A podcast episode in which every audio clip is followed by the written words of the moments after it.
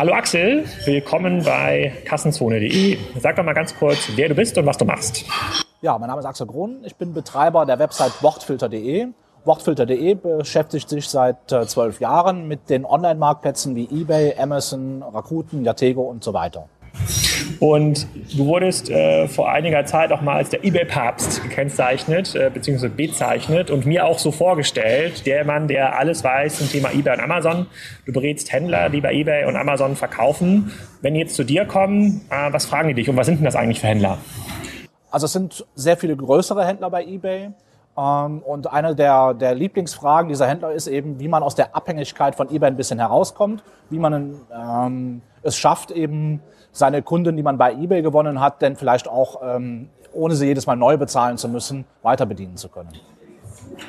Groß heißt, die verschicken 100 Pakete im Monat oder ab wann ist man groß bei eBay?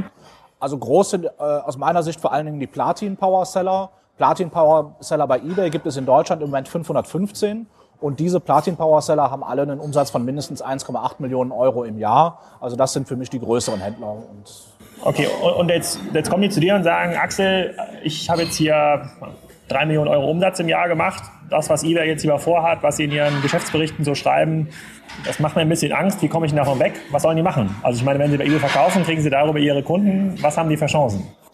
Also ich bin erstaunt, wie viele äh, sehr große eBay-Händler auch äh, teilweise noch gar keinen Shop außerhalb eBays haben, die also dann wirklich zu 100 Prozent abhängig sind von eBay. Denen empfehle ich natürlich dann dringend, das Potenzial zu nutzen, was sie in ihren Bestandskunden haben. Die haben ja teilweise schon Hunderttausende von Kunden bei eBay bedient und ich erkläre denen dann da, wie man eben mit dem Customer Relationship Management da eben mehr draus machen kann, insbesondere über Newsletter-Marketing. Das heißt, ich bestelle bei eBay einen Reisekoffer bei einem eBay-Händler, keine Ahnung, eBay 123, was immer, ähm, und bekomme dann später nochmal ein Newsletter von dem äh, zum Thema, möchtest du auch nochmal einen sozusagen hier einen weiteren Koffer haben für deine Frau zum Beispiel, wenn sie wissen, Oder dass Mann oder Frau wenn sowieso viel reist. Genau, sowas, sowas in dieser Art. Und funktioniert das? Also akzeptieren Kunden das und konvertieren auch in den Shops? Es kommt natürlich sehr auf die Branche an. Es funktioniert nicht in allen Branchen, aber in vielen Sachen funktioniert das sehr gut. Vor allen Dingen dann, wenn das Angebot ein attraktives Angebot gewesen ist. Also für mich so ein Beispiel, wo es hervorragend funktioniert hat, war ein Hotelgutscheinverkäufer da sind die Kunden eben sehr dankbar gewesen, dass die tolle aktuelle Angebote von denen dann eben per Newsletter bekommen haben. Das stimmt, das ist auch ein Impulskaufangebot, was per Newsletter auf jeden Fall ähm, funktioniert. Jetzt sehen wir ja oder wir lesen in den, in den Fachmedien, dass äh, viele Händler, auch stationäre Händler, Angst bekommen vor der Macht des Onlinehandels. Und da ist ja eBay und Amazon immer der Platzhalter eigentlich für den Onlinehandel. Du siehst jetzt da sehr viele Daten. Also du siehst im Grunde, wie sich die Plattform entwickeln. Ähm, wird das Wachstum erstmal so weitergehen oder siehst du da irgendwie Effekte, die halt zeigen, dass es zunehmend Händlern gelingt, von der Plattform loszukommen, von eBay oder von Amazon und das eigenständig aufzubauen? Wie schätzen du das ein? Also werden die weiterhin so mächtig bleiben? Also ich denke ja, sowohl eBay als auch Amazon sind einfach Markt führend und teilweise marktbeherrschend inzwischen schon. Das wird auch so bleiben, weil einfach viele der Voraussetzungen, die man als Händler mitbringen muss, um in den Markt reinzukommen, äh, sind einfach viel einfacher zu erbringen durch eBay und Amazon. Alleine die Marktmacht, die die haben, das Marketing, was die machen können, das überfordert natürlich einen Anfänger in, äh, Anführungszeichen. Während es früher noch möglich war, dann eben als Garagenhändler mal bei eBay anzufangen und dann bei eBay groß zu werden, ist das eben heute viel schwerer geworden. eBay ist sehr viel professioneller geworden, erwartet auch von den Verkäufern viel mehr, sodass also heute sehr, sehr schwer geworden ist, da bei Null anzufangen. Große Verkäufer sind von Anfang an im Vorteil bei eBay. Das heißt, diese kleinen vom Tellerverkäufer zum Porzellanmillionär Stories bei eBay, die früher mal Studenten erzählt haben, also haben in China USB-Lautsprecher gekauft oder Büromöbel, sozusagen, die aussehen wie hochwertige Büromöbel, aber zum Preis von 30, 40 Euro pro Stück verkauft werden können. Die Stories gibt es heute kaum noch. Also das wäre heute eine absolute Ausnahme, weil natürlich die Marktnischen alle besetzt sind. Da sind eben schon große Händler und es macht eben einen großen Unterschied, ob man 300.000 Artikel im Jahr versendet oder 300. Die Kosten pro Artikel sind dann entscheidend, ob das nun im Einkauf ist, ob das im Versand ist, beim Versandunternehmen. Also man kann die, die Vorteile, die die Großen haben, gar nicht mehr aufholen. Also klassische Skaleneffekte, die Kostenführer gewinnen. Äh, der Größte macht am Ende Gewinn oder dem bleibt noch ein bisschen was über und der wächst dann damit. Genau, wir sind gerade bei eBay und auch bei Amazon aus dieser Wachstumsphase sind wir raus. Also das ist nicht mehr so, dass da noch großartig Nischen wären, die noch besetzt werden könnten, sondern es sitzen überall schon große Händler, die das sehr erfolgreich machen und die natürlich dann äh, den Vorsprung auch nutzen, den die gegenüber einer One-Man-Show haben. Steigen denn die Verkäuferzahlen noch bei eBay? Also die gewerblichen Verkäufer? Also die, die reinen Verkäuferzahlen bei eBay stagnieren schon seit einigen Jahren, aber es ist eindeutig ein Trend äh, festzustellen, dass diese Platin-Power-Seller, die ich eben nannte, dass die noch stark zunehmen. Also obwohl die, insgesamt die Verkäuferzahl stabil bleibt, steigt die Zahl der großen Verkäufer. Hm, okay, das heißt, die sozusagen eBay professionalisiert sich im gewerblichen Bereich auf jeden Fall. Das wird bei Amazon wahrscheinlich ähnlich sein. Die werden sich ja ähnlich entwickeln, weil, die, weil der Ansatz ein, ein sehr, sehr gleicher ist. Wenn du, wenn, wenn wenn du einen, einen großen Händler jetzt empfehlen könntest, lieber bei eBay oder bei Amazon zu handeln, was ist da deine Empfehlung? Also eBay hat ähm, zwei wesentliche Vorteile gegenüber Amazon. Einmal ist eBay kostengünstiger, also die, Kosten an Verkaufsprovisionen sind geringer als bei Amazon. Das ist der erste Vorteil, den eBay bietet. Der zweite Vorteil, den eBay bietet, ist, dass man da noch die Adressen die Mailadressen der Kunden bekommt, sodass man die also für Bestandskundenpflege noch nutzen kann. Das geht bei Amazon gar nicht. Da hat man außer der Lieferanschrift keinerlei Informationen über seinen Kunden, sodass ich also da eBay präferieren würde. Allerdings hat auch eBay einen Nachteil gegenüber Amazon. Bei eBay ist das Verkaufen wesentlich schwieriger und komplizierter als bei Amazon, weil bei eBay ist ja nicht wie bei Amazon ist, dass es pro Artikel im Regelfall nur ein Angebot gibt, sondern jeder muss eben seine eigenen Angebote einstellen und muss dann eben bei eBay dafür sorgen, dass die auch prominent angezeigt werden. Und das ist heute eine echte Kunst geworden. Äh, man muss also gerade als eBay-Verkäufer sehr viel Zeit dafür aufwenden, die eBay-Strukturen zu verstehen und zu nutzen. Aber das heißt ja, wenn eBay mir als Verkäufer die E-Mail-Adresse des Kunden über eBay mitliefert, ähm, geben Sie mir eigentlich erst die Chance, unabhängig zu werden, nämlich den Kunden anschreibe. Ja. Warum macht eBay das? Ähm, also mich wundert, dass sie es immer noch machen. Ich hätte eigentlich damit gerechnet, dass das schon vor Jahren abgeschafft wurde. Ähm, aber noch ist es eben möglich. Okay, das ist ja erstaunlich. Also so eine, grundsätzlich kommt es ein bisschen dann auf die Kompetenzen an, aber wenn man sich wenn man bereit ist, da so ein bisschen was zu investieren und sich mit den äh, Marktplatzmodellen auseinanderzusetzen, kann eBay vorteilhaft sein, weil du dann darüber den Absprung eigentlich in die in unabhängiges eigenes Geschäft ja. schaffen kannst. Also du wächst über eBay und kommst dann gegebenenfalls über ein gutes CM-System, also E-Mail, Newsletter, sonstige Dinge äh, in den eigenen Shop hinein, was ja nicht für alle Produkte möglich ist, äh, insbesondere bei niedrigfrequentigen Produkten, Autoersatzteile zum Beispiel.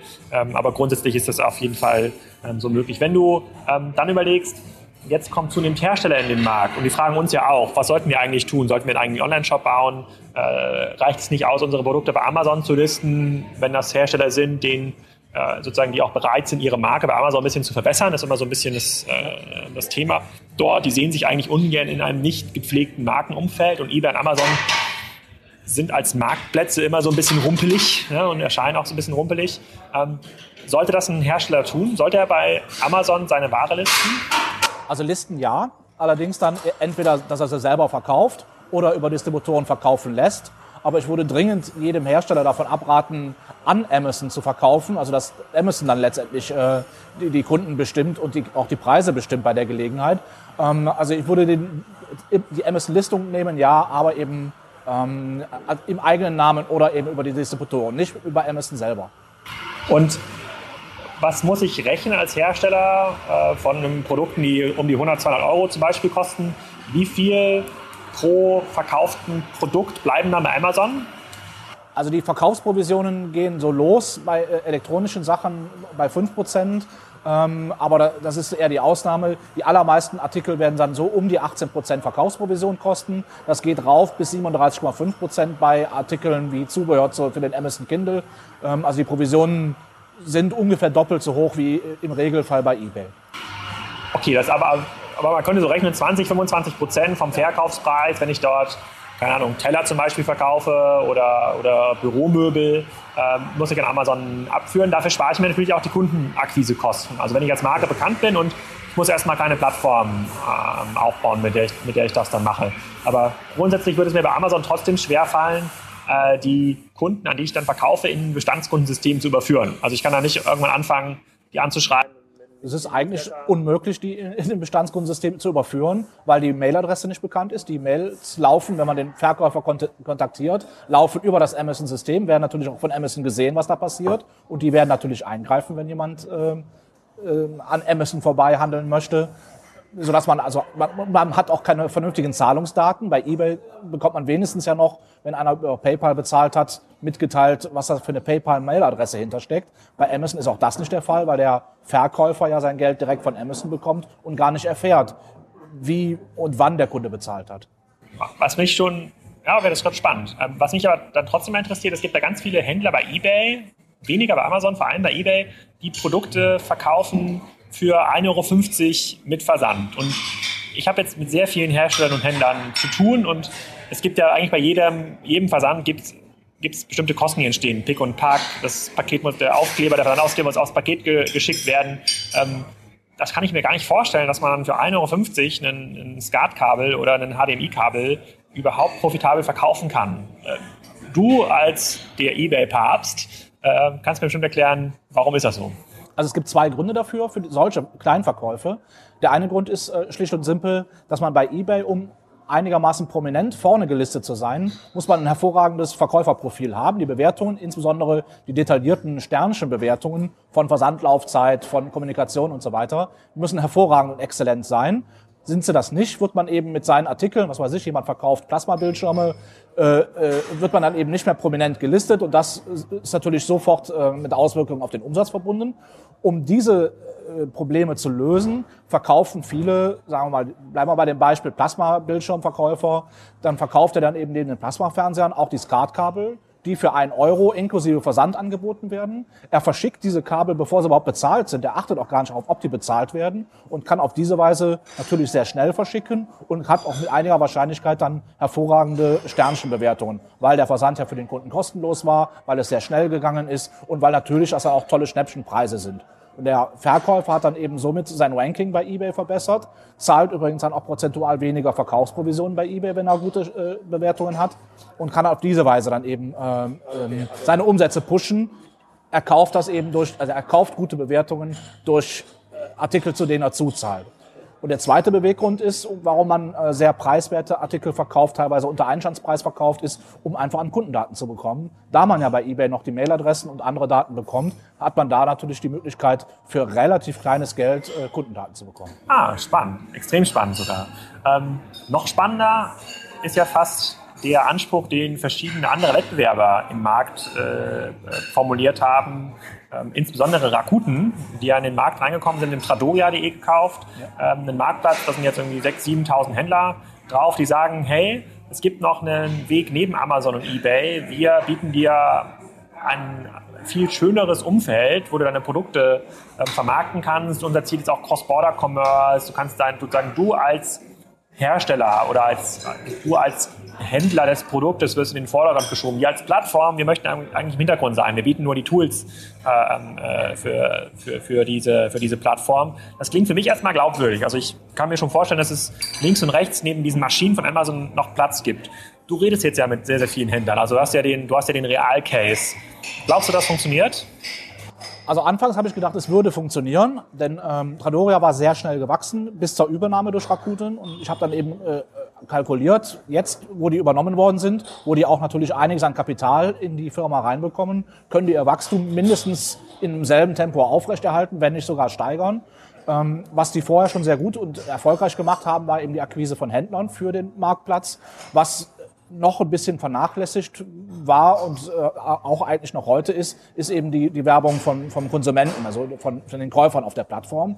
Und ich habe ein bisschen den Eindruck, dass seit der Übernahme dann eben nicht da so riesig viel Geld reingepumpt wurde, um das Wachstum zu beschleunigen, sondern dass im Gegenteil das Wachstum sich sogar verlangsamt hat. Also im Moment ist mein Eindruck, dass er Rakuten ein bisschen stagniert und jedenfalls nicht mehr so schnell wächst wie vorher. Gut, aber wenn man jetzt mal so die, nehmen wir mal an, vielleicht ist das jetzt einfach so ein bisschen Geburtsschwierigkeiten, da muss man erstmal den Namen dann umändern, das Design und sowas. Aber kannst du einem Händler, der bei eBay und Amazon erfolgreich verkauft, raten, bei Rakuten deine Produkte einzustellen oder vielleicht sogar zu wechseln? Also wechseln würde ich äh, definitiv von abraten, weil man, warum sollte man einen Vertriebskanal, wenn er funktioniert, aufgeben? Aber was man tun sollte, ist einfach mehr Plattformen mit ins Portfolio nehmen. Das funktioniert aber nur dann vernünftig, wenn die Plattform, die man neu aufnimmt, dann auch von der Kaufabwicklung passt. Also wenn man eine Software hat, die eben nicht auch bei äh, Rakuten oder bei äh, Yatego beispielsweise einstellen kann, dann lohnt es sich nicht, das von Hand zu machen. Also man sollte das ein bisschen an die Software anpassen, die man einsetzt. Okay, ähm, und was würdest du sagen, machen die anderen Marktplätze gut oder nicht so gut, die noch in dem, in, in, in dem Markt aktiv sind. Äh, da war zum Beispiel eine relativ große Aktion äh, von der Deutschen Post, ja, den kennst du bestimmt auch, den Marktplatz, äh, ja. äh, Mein Paket. Ja. Die sind relativ stark im Markt gestartet. Da gibt es ja eine Idee, kann man Logistikdienstleistungen jedenfalls etwas günstiger kaufen, wenn man dort äh, ähm, aktiv ist. Erstmal nicht doof gedacht, ne, muss man ganz klar sagen. Funktioniert das? Also aus meiner Sicht ist das ein Rohrkrepierer, was mein Paket.de äh, an Start hingelegt hat oder überhaupt an Performance äh, hingelegt hat. Mein Paket.de hat relativ viel Geld investiert, um mit Gutscheinen den Marktplatz ein bisschen bekannt zu machen. Die haben aber Umsätze im Wesentlichen auch nur mit diesen Gutscheinen äh, generiert und nicht von sich heraus äh, generiert. Ähm, das, das Modell ist aus meiner Sicht deswegen zum Scheitern verurteilt, weil die einfach nichts haben, was andere nicht auch haben, beziehungsweise was die anderen nicht sogar besser machen. Und aus meiner Sicht ist es ein ganz großer kapitaler Fehler von meinpaket.de, dass die nicht das nutzen, was die als USP gegenüber allen anderen haben könnten, nämlich die Tatsache, dass die die Retouren eigentlich viel besser abwickeln könnten. Amazon und andere sind ja deswegen so groß geworden, weil die Kunden genau wissen, wenn ich hier ein Problem habe, Gewährleistungsfall, Widerruffall, bei Amazon gibt das keine Probleme. Das wird sehr schnell abgewickelt, die Retoure da äh, wäre aber ein Wettbewerber, der es noch besser macht als Amazon, hätte da durchaus eine Chance. Also bei Amazon ist es ja tatsächlich so, wenn ich eine Retour habe, muss ich dann eben zur Hermes-Filiale oder DHL-Filiale oder äh, äh, sonst wohin, muss das Paket dann aufgeben, muss da Wartezeit in Kauf nehmen. Wenn denn äh, DHL es so machen würde, dass die für mein Paket sagen, okay, du brauchst hier nur auf den Knopf zu drücken und die Retour funktioniert so, dass der Paketbote bei dir morgen vor der Tür steht und das Abholen kommt. Das also sehr einfach macht, Retouren auch abzuwickeln und auch sehr zeitsparend für den Käufer das macht. Dann hätte er einen echten Grund, da zu kaufen und eben nicht mehr bei Amazon.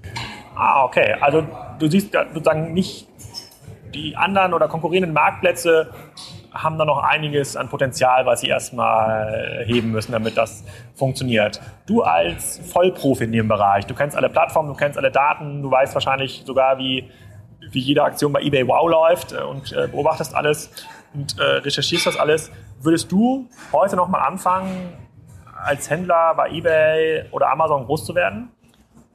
Ich würde mir das nicht zutrauen. Äh, das Problem ist, man kann heute nicht mehr ganz normal organisch wachsen. Also dieses, ich mache jetzt mal One-Man-Show, ich order ein paar Artikel, verkaufe die bei eBay, order dann ein paar Artikel mehr, verkaufe die auch bei eBay. Das funktioniert so heute nicht mehr, weil einfach die Kosten, die ich dann pro Artikel habe, viel zu hoch sind. Ich habe im Einkauf Nachteile gegenüber den etablierten Händlern. Ich habe im Versand äh, Nachteile gegenüber den etablierten Händlern. Ich habe Nachteile in der Logistik. Alleine eine Kontobuchung kostet mich dann eben äh, so und so viel Cent mehr als den Händler. Der Steuerberater kostet mich mehr als den Händler. Also in jedem einzelnen Posten bin ich im Nachteil gegenüber dem großen Händler und äh, man müsste also, um es erfolgversprechend zu machen, muss man eben auch mit einer siebenstelligen Summe an Kapital starten können. Und also das, auch, kein, auch kein Axel Krohn wird äh, noch sozusagen wird äh, äh, Tellerverkäufer zum Porzellanmillionär. Ja, das war sehr spannend, Axel. Ähm, vielen Dank. Ich glaube, wir haben noch so ein, zwei Themen im Nachgang, die wir noch mal zum Detail äh, besprechen müssen. Dankeschön.